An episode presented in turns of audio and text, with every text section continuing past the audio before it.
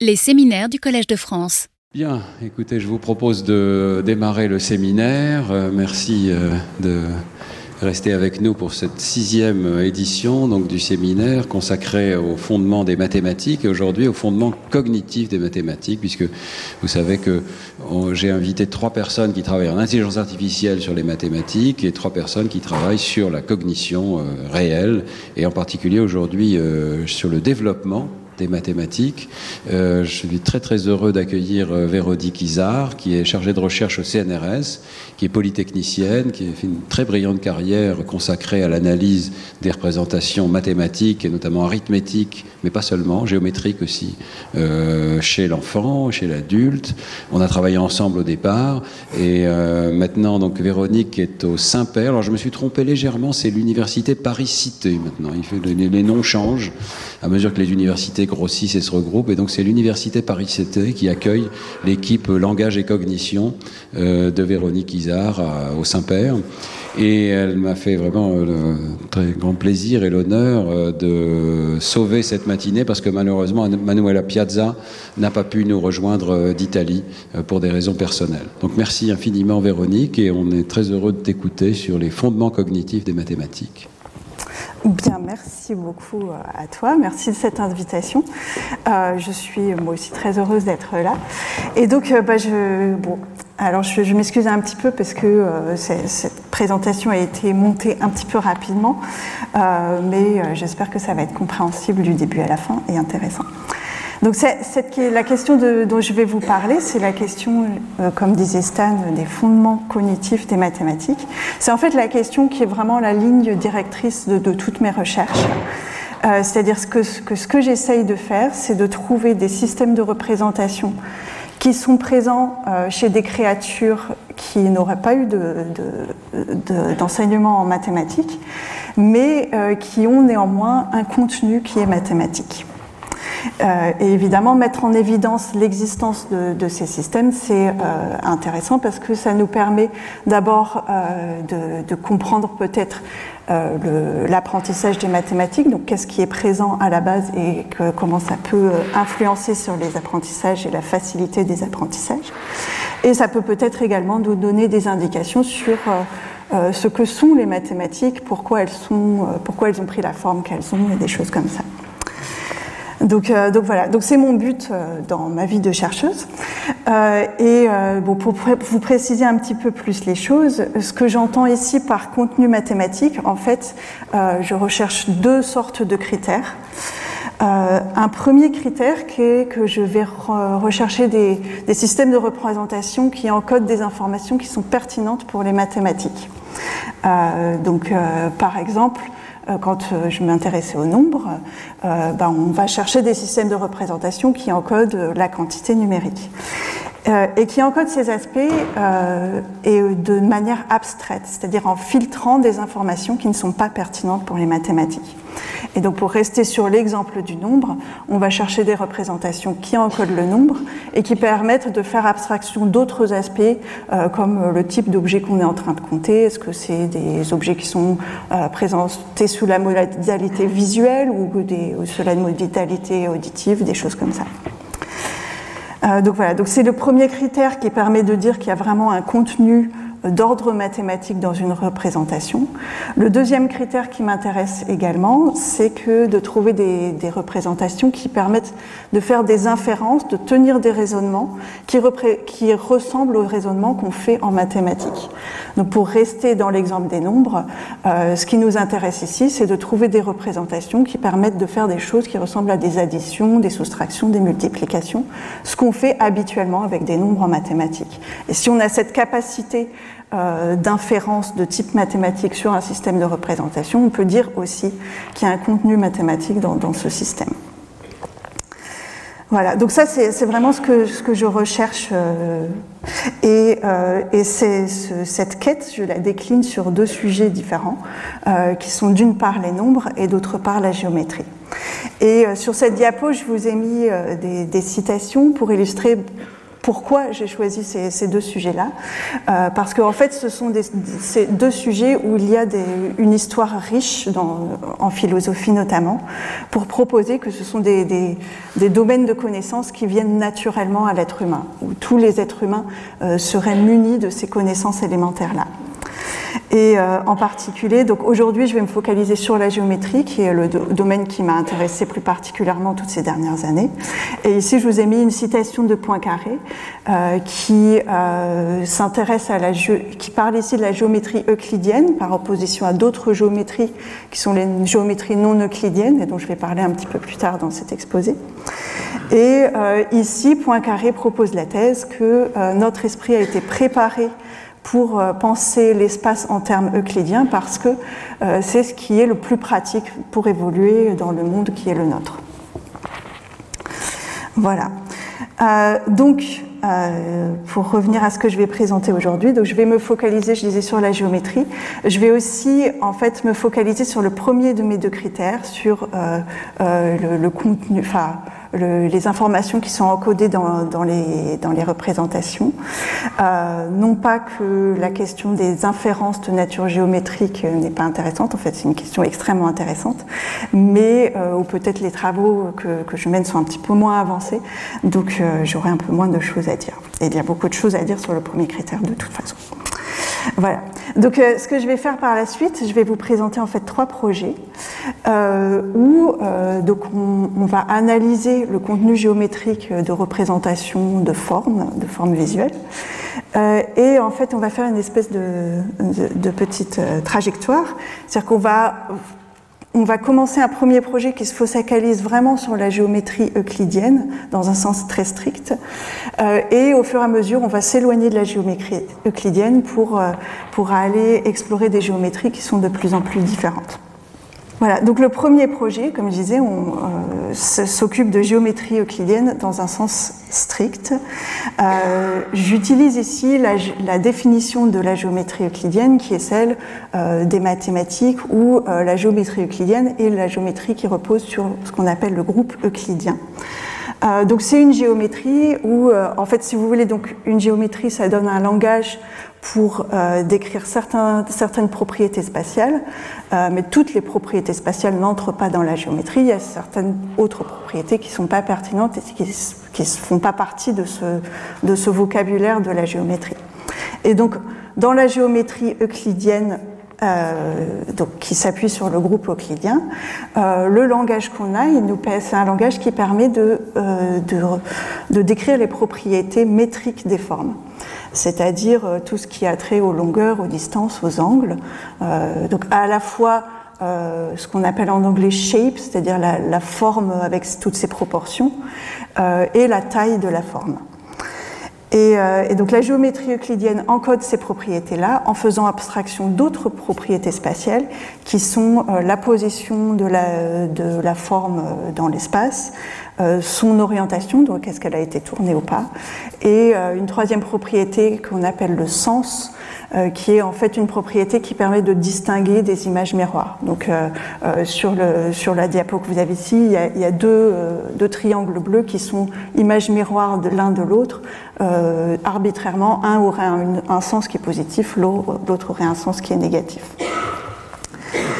Euh, voilà. Et donc, les, donc euh, euh, dans la recherche que je vais vous présenter, on a essayé de voir si quand on perçoit des formes, est-ce qu'on met en place une description, est-ce qu'on encode une description des formes qui correspond à cette description qui est proposée par la géométrie euclidienne. Et on peut faire un certain nombre de prédictions. Donc, si c'est le cas, si on a cette description des formes qui est présente, euh, quand les personnes font des jugements sur les formes, on devrait voir euh, qu'ils arrivent à détecter facilement, à prendre en compte facilement des variations qui sont des variations sur des aspects qui sont encodés par la géométrie euclidienne, donc euh, la, taille globale et euh, cette forme avec les proportions. On devrait voir aussi qu'ils arrivent facilement à faire abstraction des propriétés qui ne sont pas pertinentes pour la géométrie euclidienne, donc la position, l'orientation et le sens. Et puis on peut faire aussi des, prédictions qui vont encore plus loin. Peut-être que non seulement on fait abstraction facilement de, ces propriétés-là, mais que dans certains cas on pourrait être euh, incapable de, les en, on les encode pas, donc on on détecte pas ces variations-là. Et euh, peut-être aussi que non seulement on encode les, les, variations qui sont pertinentes pour la géométrie euclidienne, mais que dans certains cas on n'arrive pas non plus à en faire abstraction. Donc c'est deux, deux, euh, euh, c'est complémentaire. On va regarder à la fois les, propriétés qu'on arrive facilement à encoder et les propriétés dont on arrive facilement à faire abstraction. Et dans la recherche que je vous ai présentée, en fait, on, euh, avait deux populations. Euh, aux États-Unis, euh, avec différents groupes d'enfants et d'adultes, avec des enfants qui pouvaient être très jeunes, à partir de 3 ans, et un deuxième groupe qui a participé à cette recherche grâce à la collaboration de Pierre Pica, qui est linguiste au CNRS, qui sont les Munduruku. C'est un groupe indigène qui vit au Brésil, en Amazonie. Et Pierre Pica a, développé une relation avec eux, il leur rendait visite euh, régulièrement et il avait développé toute une technique pour pouvoir apporter des ordinateurs et leur poser des questions par rapport à des choses qui faisaient apparaître sur l'ordinateur. Et, donc, euh, euh, on a voulu voir chez, ces différentes populations quels étaient les aspects des formes qui étaient encodés, quels étaient les, les aspects des formes qui pouvaient euh, facilement ignorer. La tâche qu'on utilise est une tâche très simple parce qu'on veut que ce soit une tâche qui puisse être proposée à des enfants très jeunes. Euh, sûrement que Stanislas a déjà parlé de cette tâche euh, dans le cadre de ses cours. Euh, on, donc c'est une tâche où on va présenter ici six formes. Il y en a cinq qui sont en fait exactement la même forme sauf qu'elle a été tournée et il y en a un sixième qui est la forme déviante et la personne doit nous dire à son avis quelle est la forme qui est différente ou très différente ou la plus différente. Et on avait euh, donc plusieurs sortes de différences dans cette expérience. Ici, vous avez une, différence sur la forme, donc les proportions. Ici, on a, créé un déviant en faisant un angle qui est différent. Euh, ici, vous avez une différence de type de taille. Et ici, vous avez une différence de type de sens, euh, c'est-à-dire que si vous, essayez de faire euh, bouger, de faire des rotations mentales sur ces formes-là, vous trouverez qu'il y en a une qui s'aligne pas tout à fait avec les autres. Euh, et donc tous ces essais étaient mélangés dans l'expérience. Et donc comme je vous disais, on a plusieurs groupes euh, aux États-Unis et au Munduruku. Euh, et en fait, chez ces deux populations et même chez tous les groupes qu'on a interrogés, on a eu un pattern de, résultats qui était tout à fait concordant, avec dans, tous les cas les, propriétés qui sont pertinentes pour la géométrie, qui sont faciles à détecter. Donc la forme euh, forme métrique et la taille, et par contre le sens qui, n'était, euh, qui était difficile à détecter. En fait, le sens euh, n'a été détecté par que, par, que par un seul des groupes qu'on a interrogés, qui est le groupe des adultes états-uniens. Dans les autres groupes, ils étaient bien en peine et ils n'ont pas trouvé le déviant dans les essais de type sens. Donc voilà, donc jusqu'ici, les données vont vraiment dans le sens des prédictions que je vous ai présentées au début, c'est-à-dire que ces deux euh, propriétés, euh, taille et forme qui sont pertinentes en géométrie euclidienne, elles sont faciles à percevoir. Et cette propriété du sens qui n'est pas pertinente en géométrie euclidienne, euh, elle est difficile à percevoir. Je vais m'intéresser maintenant à l'autre côté des prédictions, c'est-à-dire la capacité que l'on pourrait avoir à faire abstraction à certains euh, types de, variations. Euh, et alors pour étudier cette capacité-là, on avait un deuxième type d'essai qui était euh, mélangé avec les premiers types d'essais, qui sont des essais de type interférence. Donc ici aussi, on a un déviant. Donc là, dans l'exemple que vous voyez sur l'écran, c'est un déviant de type forme. Donc à nouveau, un déviant qui a été créé en, faisant un angle qui est différent. Euh, donc il y en a un qui est un, certain angle et les cinq autres sont un autre angle.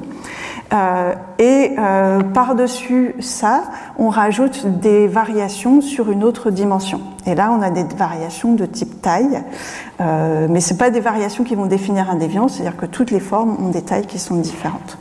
Et donc on va étudier si quand on ajoute ces variations de type taille, est-ce que c'est plus difficile de détecter le déviant par rapport à quand elles n'y étaient pas. Et donc on a toutes les directions d'interférence qui étaient testées dans la manip. Ici, vous avez une interférence de la taille sur la forme. Ici, un autre exemple, ça c'est une interférence du sens sur la forme. Et donc comme je vous disais, ce que je vais vous montrer sur ces graphiques, c'est le coût qui est associé à ces interférences qui ont été, euh, euh, qui ont été intégrées. Donc, est-ce que, à quel point c'est plus difficile de repérer le déviant quand on a des, interférences quand, par rapport à quand on l'a pas? Et, et, les, et, les, résultats qu'on a trouvés sont tout à fait concordants, à nouveau entre les deux populations et aussi avec les données qu'on a dans, la, dans, dans, le côté détection, c'est-à-dire que tout comme les variations de de, taille et, euh, et, de forme étaient faciles à détecter, elles sont également il est également difficile de faire totalement abstraction de ces variations-là, donc on a un coût associé aux interférences de taille et de forme. Par contre, euh, les variations de sens euh, étaient difficiles à détecter, et bon, ça paraît assez logique que du coup, il n'y a aucun coût qui est associé à des variations de sens. Donc on retrouve les quatre prédictions que je vous avais montrées au début avec un pattern concordant entre ces deux populations, et en particulier chez les Munduruku, euh, sachant que toutes les personnes qui étaient interrogées dans le cadre de cette expérience, c'était des personnes qui n'avaient pas reçu d'éducation euh, en géométrie. Quand on regarde en détail, on a eu euh, un effet qui n'était pas un effet qu'on avait prédit ni attendu dans cette manip, au niveau développement. Euh, donc là, vous avez, euh, c'est les mêmes données, c'est les coûts associés aux interférences pour euh, les différents groupes qu'on a, donc séparés cette fois par âge. Et ce qu'on voit au niveau de, des États-Unis, c'est qu'il y a euh, un sorte de basculement qui s'est produit. donc les, chez les, les, enfants les plus âgés et chez les adultes, les effets d'interférence sont plus forts pour la forme que pour la taille. Donc comme si la forme, c'était une dimension plus importante d'analyse des formes. Euh, c'est plus facile en anglais, on a deux mots séparés pour shape and form. Euh, donc en français, la forme, euh, la forme métrique est plus importante pour l'analyse des formes que la taille, à partir de ce groupe de 9-12 ans. par contre, pour le groupe des enfants qui étaient plus jeunes, on voit que la taille est une dimension qui semble, plus pertinente pour eux par rapport à la forme. Donc ça, a plus d'impact sur leur réponse. Et alors chez les Munduruku, ce qu'on voit, c'est euh, un impact plus fort de la forme par rapport à la taille, qui ressemble à ce qu'on a chez les, chez les États-Unis les plus âgés. Euh, en fait, donc chez les Munduruku, le groupe d'enfants, il va de 5 à 15 ans. En réalité, la plupart des enfants avaient plus de 8 ans. Et à vrai dire, quand on compare euh, les deux populations à âge égal, on voit que les, les, types de réponses sont vraiment très concordants entre les deux populations. Donc il est possible que, ce, que cette trajectoire trajectoire développementale qu'on a ici aux États-Unis, euh, elle existe également chez les Munduruku, mais avec le nombre de personnes qu'on a, d'enfants notamment qu'on a interrogés, on n'était pas en mesure de l'avoir. Voilà, donc pour conclure sur ce, premier projet de recherche, euh, alors la, conclusion générale, c'est que euh, la géométrie euclidienne, cette cette, forme de description euh, des, figures visuelles euh, est présente dans notre, euh, dans notre esprit, c'est-à-dire qu'on a une représentation qui décrit les formes visuelles de la même façon que la géométrie euclidienne. Donc une représentation où ici, par rapport aux figures que j'ai représentées sur l'écran, les deux triangles qui sont en bleu sont considérés comme des triangles équivalents et ils sont considérés comme différents par rapport aux triangles qui sont en gris. Mais en fait, quand on regarde les données de près, euh, on voit aussi qu'il y a une certaine flexibilité et que en, réalité, dans les réponses des personnes, on voit d'autres types de géométries qui pointent. Euh, et donc en particulier chez les enfants les plus âgés et chez les adultes dans les deux populations, euh, on a euh, cette géométrie-là qui est une géométrie où la, la taille n'a plus vraiment d'importance. Donc c'est une géométrie invariante par rapport à l'échelle qui va considérer que les trois triangles de gauche sont équivalents, même le petit parce qu'il a les mêmes proportions que les grands.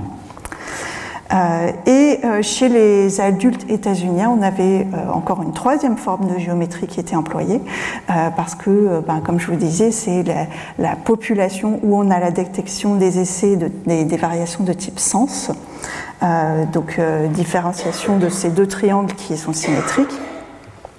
Alors je vous ai pas donné tous les détails de, des effets d'interférence, mais il se trouve que quand ils, quand ils cherchaient le sens, ils avaient une, interférence de la forme et pas de la taille. Donc ici on est en fait sur une géométrie qui encode les formes en fonction de leur forme, en forme métrique, en fonction du sens, mais qui fait abstraction de la taille. Donc trois formes de géométrie en fait étaient présentes dans les réponses des gens.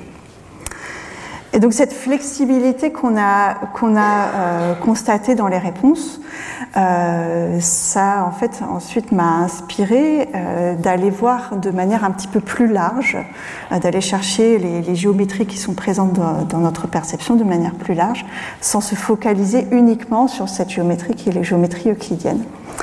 Et dans le deuxième projet donc, que je vais vous montrer, je me base sur un outil euh, qui a été proposé en mathématiques par le, euh, le euh, mathématicien Klein, qui s'appelle la géométrie transformationnelle. Et c'est un outil qui nous montre qu'en fait, euh, donc on a plusieurs théories géométriques qui peuvent exister et qui sont reliées entre elles par, des, par une hiérarchie qui va de la géométrie la, plus, la moins abstraite à la géométrie la plus abstraite. Euh, et euh, la géométrie euclidienne que je vous décrivais euh, dans le début de cet exposé fait partie de cette hiérarchie. Et donc on appelle ça la théorie transformationnelle parce que l'idée l'idée clé de, de, de, Félix Klein, c'est que pour décrire une certaine géométrie, en fait, on va décrire les sortes de transformations géométriques qui n'ont qui ne sont pas importantes pour cette géométrie. Donc ici, par exemple, pour cette géométrie euclidienne dont je vous parle depuis le début, euh, si, on, euh, si on transforme des formes en faisant des rotations, on a juste changé l'orientation, ce n'est pas pertinent en géométrie euclidienne, ça ne va pas changer ce que la géométrie euclidienne a à dire par rapport à ces formes-là. Euh, et donc, euh, on peut imaginer du coup des géométries où euh, les transformations qui ne sont pas pertinentes sont des transformations qui sont euh, soit plus importantes que des rotations ou soit moins importantes que des rotations. Si on passe sur des transformations qui sont plus importantes, on va passer sur des descriptions, sur des géométries qui sont plus abstraites, parce que les propriétés qui sont pertinentes pour cette géométrie-là, en fait, c'est des propriétés qui doivent être préservées, rester préservées sur des, des transformations qui sont euh, euh, des transformations plus importantes. Donc c'est le cas, par exemple, de cette deuxième type de géométrie dont je vous ai parlé euh, dans le cadre des résultats de, de l'étude précédente. Ici, géométrie invariante par rapport à la taille. Donc cette géométrie va s'intéresser à des propriétés qui sont plus abstraites, enfin, qui, qui, qui, va se focaliser sur les, propriétés qui sont plus abstraites par rapport à la géométrie euclidienne, parce que on va s'intéresser à des propriétés qui restent préservées même quand on a changé la taille des, des figures. Alors que euh, en géométrie euclidienne, on pouvait s'intéresser à des propriétés qui, euh, qui changent quand on change la taille des figures. Et donc ça, ce sont euh, deux, euh, deux étages de cette hiérarchie de géométrie qui a été proposée par Klein. Euh, et voici euh, tous les étages qui sont proposés dans, dans, ce, dans ce, cadre de Klein, euh, qui va du... alors, la, géométrie de plus bas niveau que j'appelle ici l'identité, je l'ai rajouté parce que c'est pertinent pour, pour ce qu'on va faire au niveau de la perception. Ça faisait pas partie de, de la hiérarchie de Klein. Donc si on regarde tout à gauche ici sur l'écran, on a cette première euh, géométrie qui est la géométrie identité. Euh, ici, c'est une géométrie euh, qui qui décrit en fait pratiquement tous les aspects de l'espace, où en fait dès qu'on va bouger une forme, dès qu'on va lui, faire subir une rotation, on va se trouver, on va considérer que la forme n'est plus équivalente, qu'on qu arrive sur une forme qui est différente. À l'extrême opposé sur cette hiérarchie, on a une géométrie qui est la topologie, où euh, là c'est une, une, géométrie où en fait les formes, si vous voulez, c'est du chewing-gum. Euh, on peut les déformer dans tous les sens, et, euh, mais la topologie considère qu'on reste sur la même forme. À partir du moment où on n'a pas fait de trou, on n'a pas coupé la forme, euh, ça reste une forme qui est équivalente. Donc on est sur un niveau d'abstraction qui est très élevé. Et euh, donc quand on monte euh, le long de cette hiérarchie, donc on a l'identité, la géométrie euclidienne, la géométrie invariante par rapport à l'échelle. Ensuite, on arrive sur une géométrie qui a un niveau d'abstraction euh, au-dessus, qui est la géométrie affine. Euh, donc ça, c'est une géométrie qui va tolérer des étirements de forme, mais qui sont des étirements homogènes. Donc comme si vous voulez, si vous, euh, vous dessinez une forme sur un tissu qui est un peu élastique et ensuite vous étirez ce tissu, vous avez étiré la forme, mais il y a certaines contraintes sur le type, d'étirement que vous voulez faire. Donc en géométrie affine, tous ces étirements sont des, des formes équivalentes. Au-dessus de la géométrie affine, vous avez euh, la géométrie projective qui, elle, va considérer que les formes sont équivalentes dès lors qu'elles sont reliées par une projection. Donc euh, là, pour vous donner une description intuitive de ce que ça fait, euh, c'est que vous imaginez les différentes ombres qui sont créées en, déplaçant une source de lumière. Donc si vous mettez la lumière assez proche et que vous la déplacez autour, autour d'une silhouette, vous allez voir que l'ombre projetée va changer. Mais néanmoins, il y a un point commun entre toutes ces ombres, c'est que c'est l'ombre de la même chose. Et euh, c'est ce point commun que capture la géométrie projective. Voilà, donc on a, on a toute cette hiérarchie, différentes en fait euh, descriptions de formes qui existent. Et euh, dans la recherche que je vais vous présenter maintenant, la question qu'on a voulu savoir, c'est est-ce que par la perception, on peut accéder à toutes ces descriptions de formes qui ont été proposées en géométrie? Alors, à nouveau, ça va être une recherche où on va vraiment s'intéresser à un éventail d'âge qui est très très large à partir de 3 ans. Donc, on a créé une, une tâche euh, euh qui est euh, à nouveau facile à administrer à des enfants qui peuvent être très jeunes. Euh, donc, dans cette tâche-là, on a quatre carrés ici.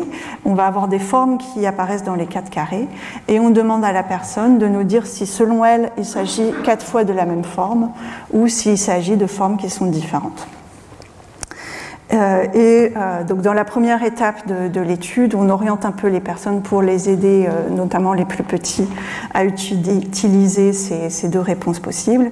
Et donc on les oriente en les entraînant à dire que ces formes-là, ce sont les mêmes formes, et à dire que ces formes-là, qui sont des formes différentes, même du point de vue de la géométrie projective, ce sont des formes différentes. Voilà, donc on les entraîne sur les deux extrêmes et après on leur montre des essais qui correspondent à euh, des géométries intermédiaires. Et là on regarde ce qu'ils répondent. Donc ici par exemple, euh, vous avez quatre formes qui sont reliées par euh, des transformations affines et la question c'est est-ce que selon vous, est-ce qu'il s'agit de la même forme ou est-ce qu'il ne s'agit pas de la même forme? Et donc voilà, pour vous donner euh, le, design de, de, l'expérience, euh, donc euh, comme je vous disais, on a interrogé un, éventail d'âge très large. En fait, ce sont des expériences qui sont menées euh, dans les musées de Science. Donc en partie, elles ont été menées au Palais de la Découverte et ensuite à la, Cité des Sciences et de l'Industrie à la Villette. et donc on, on on donnait des, essais qui, correspondaient aux différentes transformations euh, sur l'échelle que je vous ai montrée avant, donc de la translation à la rotation, à la similitude, c'est-à-dire on ajoute à la rotation des changements de taille, ensuite des transformations affines qui ajoutent ces étirements, des projections qui ajoutent des étirements qui peuvent être non homogènes, et enfin une transformation complètement élastique. Et euh, ce qu'on enregistre, c'est si la personne nous dit qu'elle pense qu'il s'agit de formes qui sont les mêmes formes ou s'il s'agit de formes qui sont différentes. Euh, ici, vous avez euh, l'ensemble des données qu'on a collectées et euh, donc au premier coup d'œil, ce que ça vous montre certainement, c'est qu'il y a une certaine variabilité.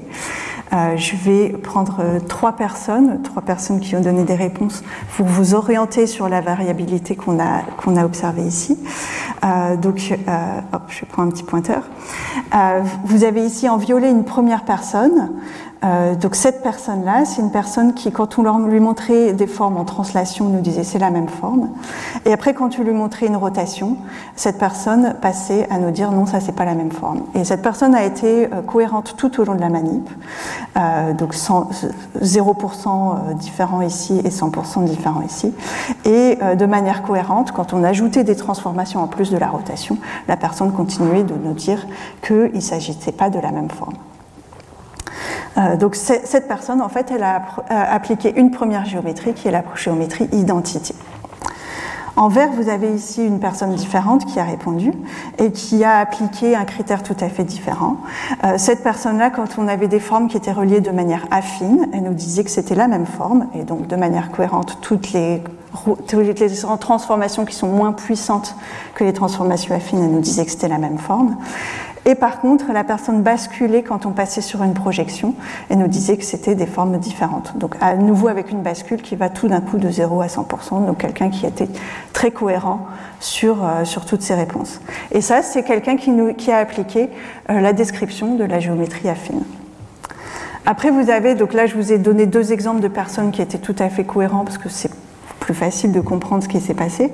Vous avez aussi des personnes qui ont hésité.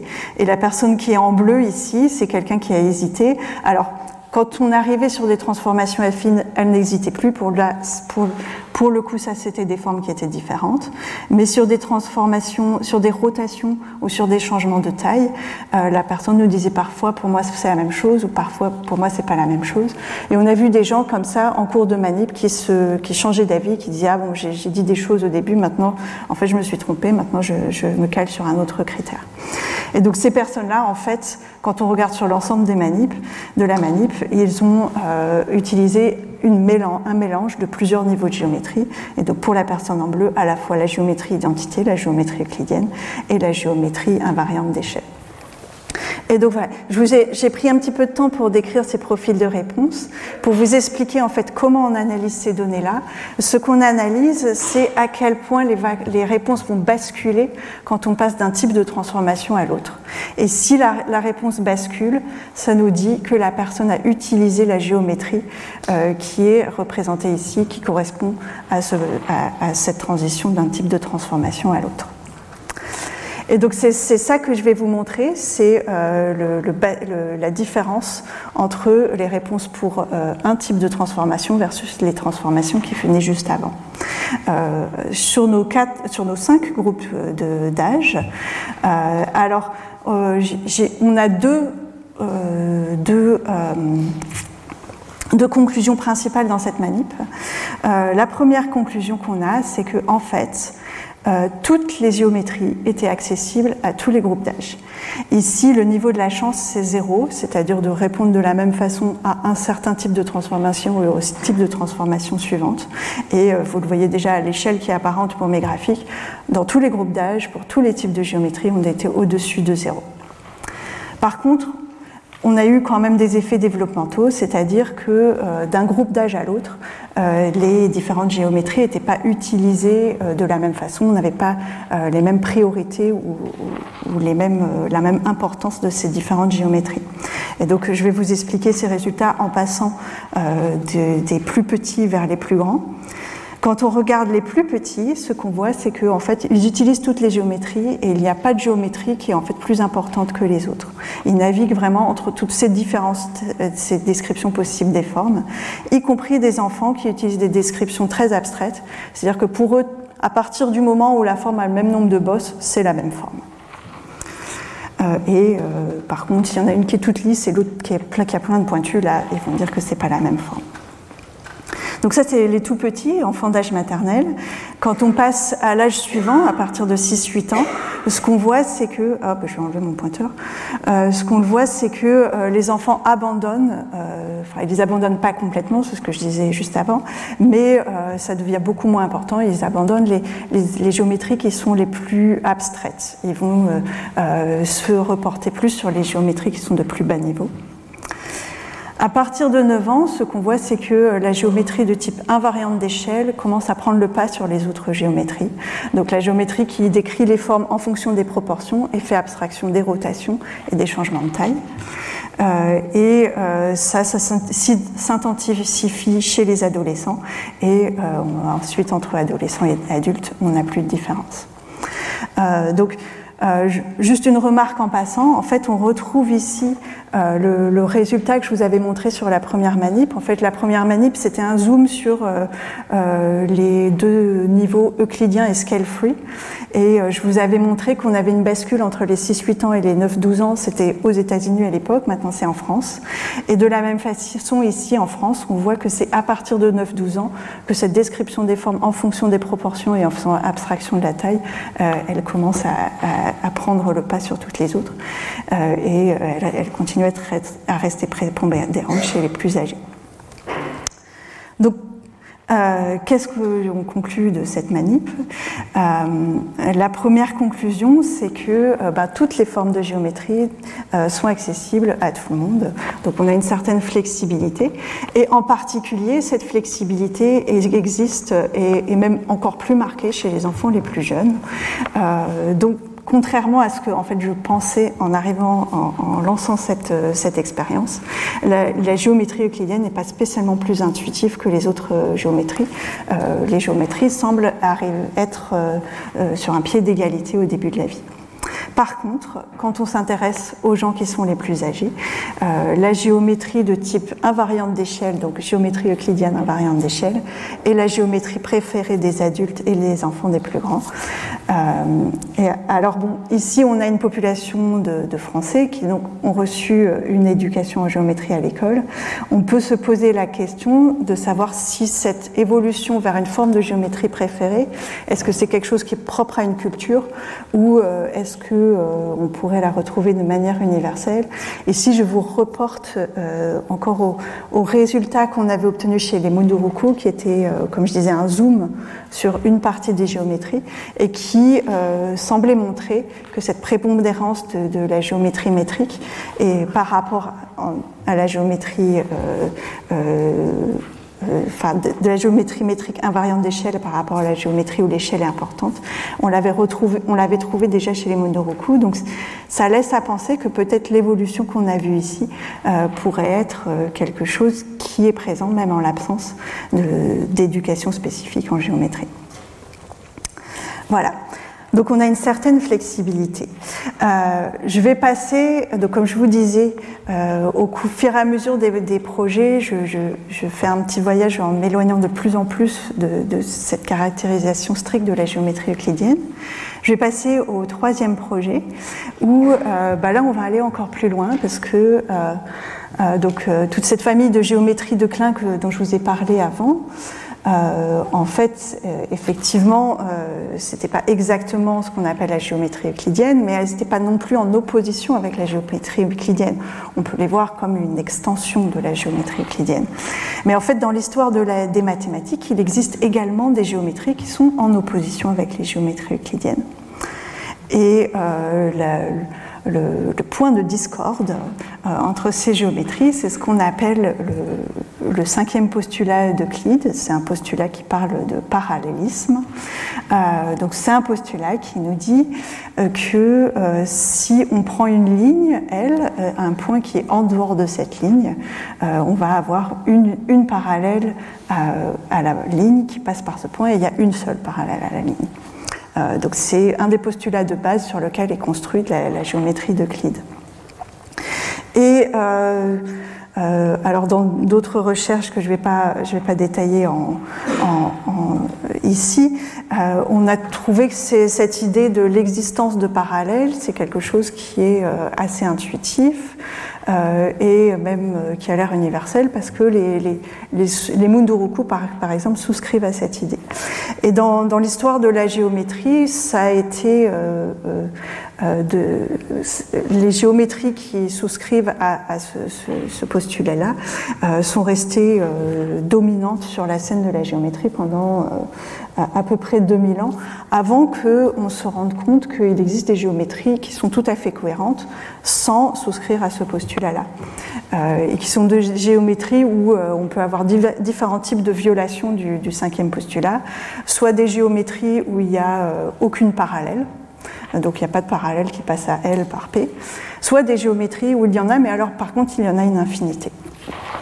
Donc on n'est pas dans un cas d'unicité comme ici. Euh, alors, donc je vous disais, pendant 2000 ans, on est resté sur un cadre euh, de, géométrie où euh, on souscrivait au, postulat. Pendant toutes ces années-là, en fait, les, mathématiciens ont découvert plusieurs formulations, plusieurs propriétés qui sont équivalentes à ce, postulat.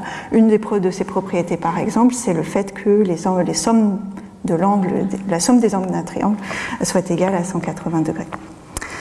Et euh, donc la question que je vais poser dans la, recherche qui va suivre, c'est de savoir si euh, est-ce que c'était finalement un, accident de l'histoire, ce fait qu'on soit resté si longtemps que ça euh, sur des géométries euclidiennes avant d'aller faire des géométries qui sont non, euclidiennes. ou est-ce que vraiment le cerveau humain est prédisposé pour penser l'espace en termes euclidiens et euh, alors, je vous ai parlé d'une autre recherche où on a vu que le, cinquième postulat est un postulat qui semble, qui, semble intuitif, mais quand même, en fait, euh, on pourrait imaginer que les géométries euclidiennes qui est un point d'entrée intuitif sur ces géométries non euclidiennes, pardon, parce que bah, quand on regarde l'histoire des mathématiques, en fait, il existe des modèles de géométrie euclidienne qui, à vrai dire, sont étonnamment simples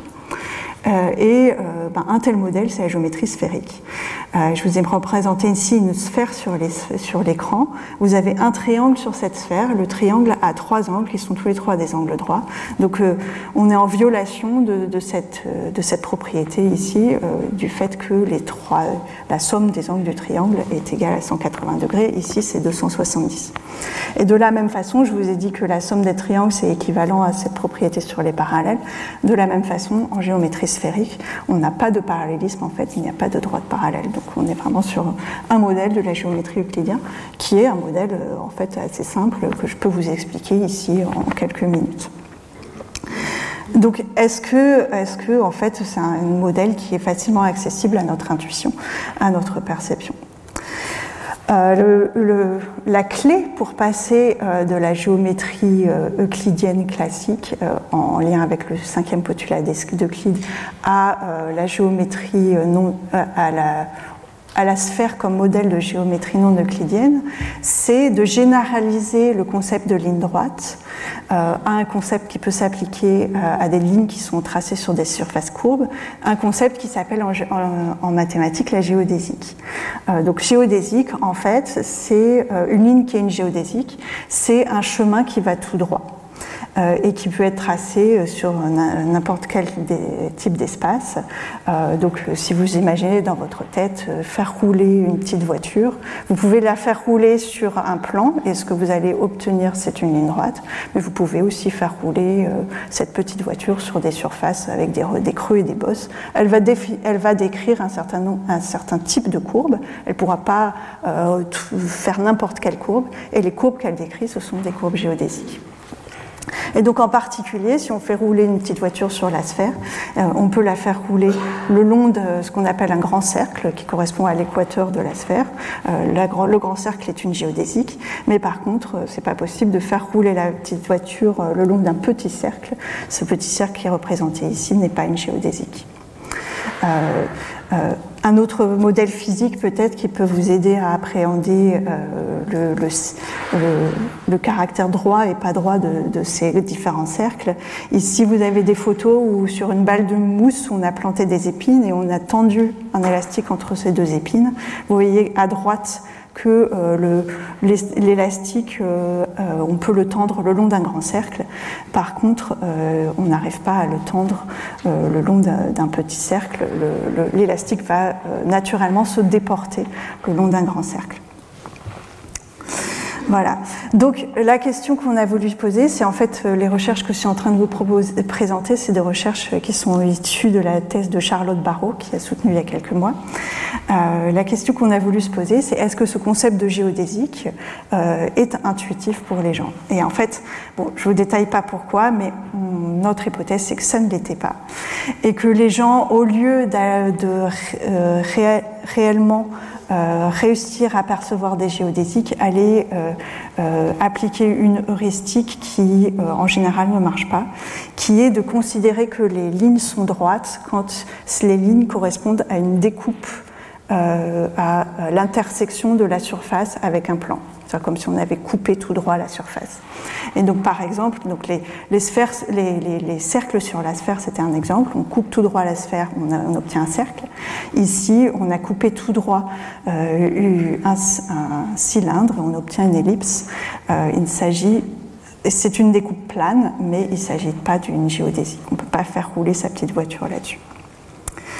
Et donc pour, pour tester cette hypothèse, qu'on a fait avec Charlotte, on a mis en place une expérience où on a croisé de manière systématique ces facteurs de est-ce que la ligne est plane ou pas et est-ce que la ligne correspond à quelque chose de droit ou pas. Euh, donc on avait euh, des lignes qui étaient tracées sur plusieurs euh, sortes de, surfaces. on commençait l'expérience en donnant une description intuitive de ce que c'est qu'une ligne droite aux gens. Donc une ligne droite, c'est quelque chose qui va toujours droit devant soi. Ça tourne jamais ni à droite ni à gauche, ça va tout droit. Euh, et après, on leur montrait des essais qui couraient, qui, euh, donc voici un exemple d'essai, euh, qui était en mouvement parce qu'on voulait vraiment qu'ils puissent, qu'il n'y ait pas de difficulté à appréhender la forme de cette courbe. On voulait que, qu'ils soient parfaitement informés sur ce que c'est la courbe et qu'ils nous disent, plus à un niveau conceptuel, si pour eux ça correspond à une trajectoire qui va tout droit ou qui ne va pas tout droit. Alors, euh, on a réalisé plusieurs, euh, euh, analyses sur ces données-là. Première analyse qu'on va faire, c'est comme je vous disais, on a ces deux facteurs qui sont croisés et on a regardé si ces facteurs permettaient de prédire si la personne va nous dire est-ce que la courbe, la ligne qui est présentée correspond à une trajectoire droite ou pas. Euh, et, alors on obtient deux résultats. Le premier résultat, c'est qu'ils sont un petit peu au-dessus du niveau de la chance. Donc euh, ils disaient effectivement que quand la ligne était effectivement droite, il disait effectivement qu'elle est droite plus souvent que quand la ligne n'était pas, droite, effectivement. Mais euh, que ce soit à l'intérieur, euh, à gauche sur le graphique, des lignes qui sont droites ou à l'intérieur des lignes qui ne sont pas droites, on a aussi un effet massif euh, de notre, notre manipulation, qui est est-ce que la ligne était plane ou pas. Donc de manière générale, les gens sont beaucoup plus enclins à dire qu'il s'agit d'une ligne droite quand la ligne qui est présentée correspond à une découpe plane. Donc ça, c'était une première euh, analyse. Deuxième analyse, en fait, au sein de l'expérience, on avait un certain nombre d'essais qui étaient appariés sur, euh, euh, plusieurs paramètres, sur plusieurs critères, parce que bon, tout ça, c'est des, courbes qui sont différentes et puis qui varient sur plusieurs plusieurs euh, types de dimensions. Euh, donc euh, on, a extrait des essais, des courbes qui étaient appariées en, en, longueur, en courbure, que ce soit le maximum ou la courbure moyenne. Et avec, on a pu faire des paires en, appariant ainsi. enfin, voilà, on a créé trois types de paires, pardon. Euh, la première type de paire, c'est celle qui nous intéresse le plus. Ce sont des essais qui sont appariés en tout, sauf qu'il y en a qui sont qui sont des lignes planes, et d'autres qui ne sont pas des lignes planes. Donc dans les deux cas, il s'agit de lignes qui ne sont pas droites. Et quand on se focalise sur ces effets-là, ces essais-là, qui sont bien appariés, on retrouve notre effet qui est que les personnes vont dire plus souvent que la ligne qui est plane est en fait une ligne droite par rapport à la ligne qui n'est pas plane. On a aussi deux autres types de paires qui sont des paires où euh, on va faire varier l'autre facteur, donc est-ce qu'il s'agit d'une ligne droite ou pas. Euh, euh, pour, des, lignes qui sont soit planes, soit, planes, soit pas planes. Et sur ces paires-là, on retrouve l'autre effet que je vous ai dit, qui est que quand même les gens ont une sensibilité au fait que la ligne est droite ou pas droite. Voilà. Donc euh, les, données vont, dans le sens de l'hypothèse qu'on avait proposée. Euh, euh, on était assez contente, mais à ce moment-là, on n'a pas été tout à fait satisfaite avec Charlotte parce qu'on s'est dit, bah, en fait, peut-être le problème qu'on a ici, c'est que finalement, les gens ne comprennent pas trop la question qu'on essaie de leur poser. Et euh, du coup, bon, ils sont un petit peu embêtés et ils essayent d'interpréter la question. Et en interprétant la question, ils tombent sur ce qui leur semble peut-être le plus plausible, qui est que, bon, peut-être qu'ils sont en train de me demander s'il s'agit de quelque chose qui est plan ou pas. Euh, donc, euh, on, a, on a fait une deuxième expérience. Euh, où euh, cette fois on voulait vraiment poser la question de la manière la plus claire possible. Euh, et alors pour poser la, question de manière vraiment claire, euh, en fait, il nous fallait des gens euh, particuliers. à vrai dire, il nous fallait des gens qui puissent comprendre des mathématiques pour qu'on puisse poser la question avec le langage précis qui est le langage mathématique.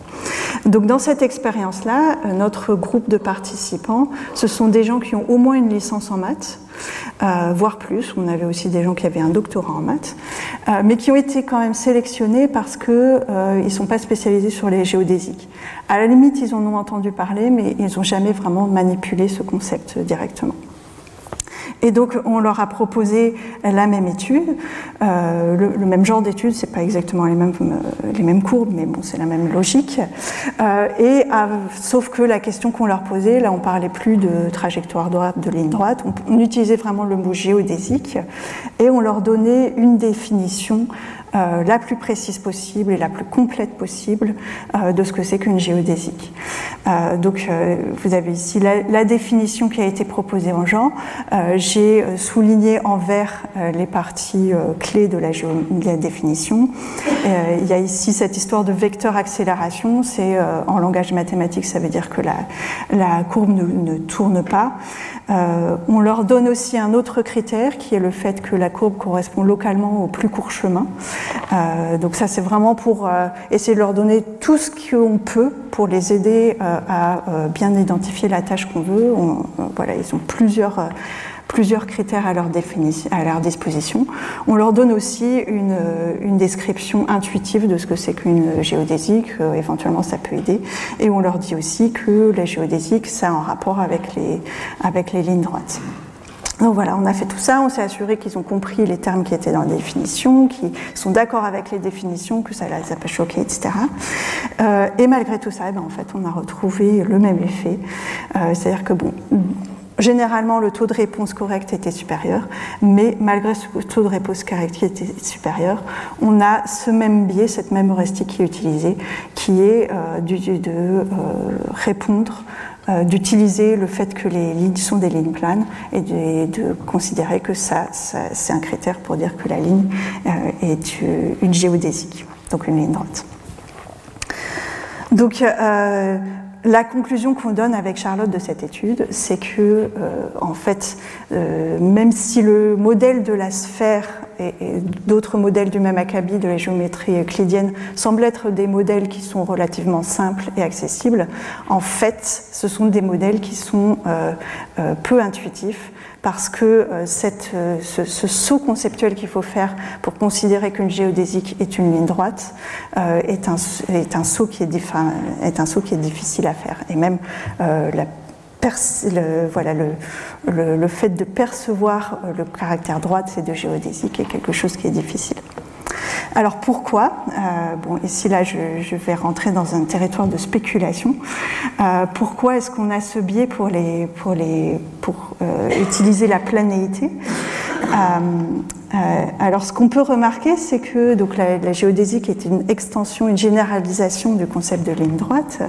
Euh, en fait, la ligne droite classique sur le plan, euh, elle a tout un ensemble de propriétés qui vont ensemble sur le plan, qui sont équivalentes les unes aux autres du point de vue mathématique. Et en fait, dans la géodésique, elle ne retient qu'une sous-partie de toutes ces propriétés. Donc là, sur le tableau, je vous ai mis des propriétés que les gens citent naturellement quand on leur demande qu'est-ce que c'est qu'une ligne droite. Euh, donc ce sont des propriétés qui sont possédées par les lignes droites sur le plan euh, et les géodésiques euh, en fait ne retiennent qu'une sous-partie de ces propriétés. Et donc peut-être que la difficulté qu'ont les gens vient du fait que c'est difficile de considérer que ces différentes propriétés peuvent être séparables et qu'on va se focaliser sur certaines propriétés en faisant, en mettant de côté les autres. C'est peut-être ça la source de la difficulté. Une autre source de difficulté qu'on a identifiée en, discutant avec nos participants, euh, c'est euh, vraiment sur cette notion de ne pas tourner et de direction fixe. En fait, le fait d'imaginer que quelque chose puisse à la fois ne pas tourner, mais avoir une, direction dans l'espace qui change, euh, c'est quelque chose qui, paraît extrêmement contre-intuitif. donc, comme si les gens en fait avaient du mal à se détacher d'une définition de la direction qui est ancré sur euh, une représentation de l'espace comme euh, un espace absolu, euh, indépendant de ce qui se passe dedans et par rapport auquel la définition va être décrite. Voilà, donc ce sont nos pistes pour comprendre la difficulté qu'il y a à, comprendre cette, cette, notion de ligne droite sur des surfaces courbes. Voilà, donc j'en ai fini avec les, trois projets que je voulais vous, projeter et vous, décrire. Euh, juste un petit peu un résumé de ce que je vous ai montré jusqu'ici. Donc, euh, euh, comme je vous disais, mon, but maquette, c'est de trouver des, systèmes de représentation qui ont un contenu mathématique chez des personnes qui n'ont pas forcément reçu d'éducation en mathématiques. Aujourd'hui, dans cet exposé, je me suis concentrée sur la représentation des formes visuelles. Euh, dans la première étude, je vous ai montré que euh, euh, quand on nous donne des, formes visuelles à, percevoir, on va encoder spontanément ces formes, naturellement ces formes, selon la description qui est celle de la géométrie euclidienne. Et, et cette capacité est présente même chez des gens qui n'ont pas reçu d'éducation en géométrie. Je vous ai montré même qu'il euh, y avait euh, une certaine flexibilité et qu'on pouvait aller, on pouvait encoder les formes selon différentes géométries euh, qui se situent à différents niveaux d'abstraction. et à vrai dire, cette capacité de, naviguer entre plusieurs géométries, elle est d'autant plus forte chez des jeunes enfants qui n'ont pas encore eu d'éducation en géométrie. Mais je vous ai aussi montré une limite euh, à la flexibilité de nos, intuitions, euh, et la limite étant euh, la capacité à, enfin, se, situant sur ce concept de géodésie qui est un concept clé pour accéder à des intuitions sur la géométrie non euclidienne. Voilà. Euh, et donc pour finir, finir, euh, ben, je voudrais remercier un certain nombre de gens, tous ceux qui étaient mes, mes euh, co-auteurs sur ces projets, et notamment Charlotte qui m'a passé ces diapos de thèse dont je me suis très très très largement inspirée et qui m'a un peu sauvé la vie pour préparer cette, cette présentation en deux jours. Donc je la remercie publiquement. je remercie aussi les différentes institutions qui nous permettent de faire ces recherches, la FUNAI pour les Munduruku, et Univers Science avec le Palais de la Découverte et la Cité des Sciences qui nous a accueillis pour les recherches sur euh, les invariants géométriques. Voilà, et merci de votre attention. Retrouvez tous les contenus du Collège de France sur www.colège-2-france.fr.